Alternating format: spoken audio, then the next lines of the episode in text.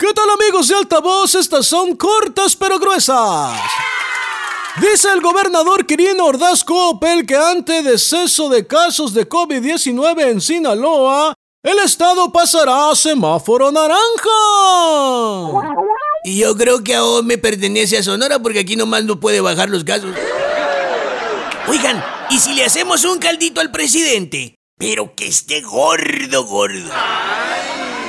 El secretario de Educación Pública en Sinaloa, Juan Alfonso Mejía López, consideró que en vez de exigir una carta responsiva, los padres de familia deben enviar un recado a los maestros donde detallen el estado de salud de los estudiantes.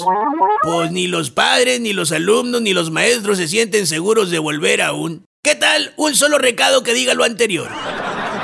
Fíjate, los últimos datos oficiales que tuve fue que Culiacán acumulaba 605 casos confirmados contra 492 de AOME, con las crueles matemáticas que en Culiacán hay más del doble de la población que en AOME. Ay, las amargadas matemáticas siempre le quitan la alegría a los números.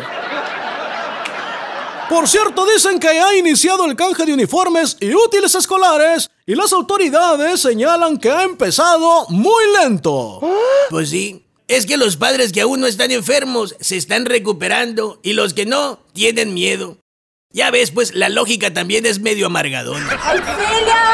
En Guasave, sin confirmar aún visita de López Obrador al municipio, dice la alcaldesa Aurelia Leal. Por lo tanto, valora a Aurelia Leal quedarse a terminar su gobierno antes de integrarse al Congreso como diputada. Pues si ya lo dice el manual de lo obvio en política.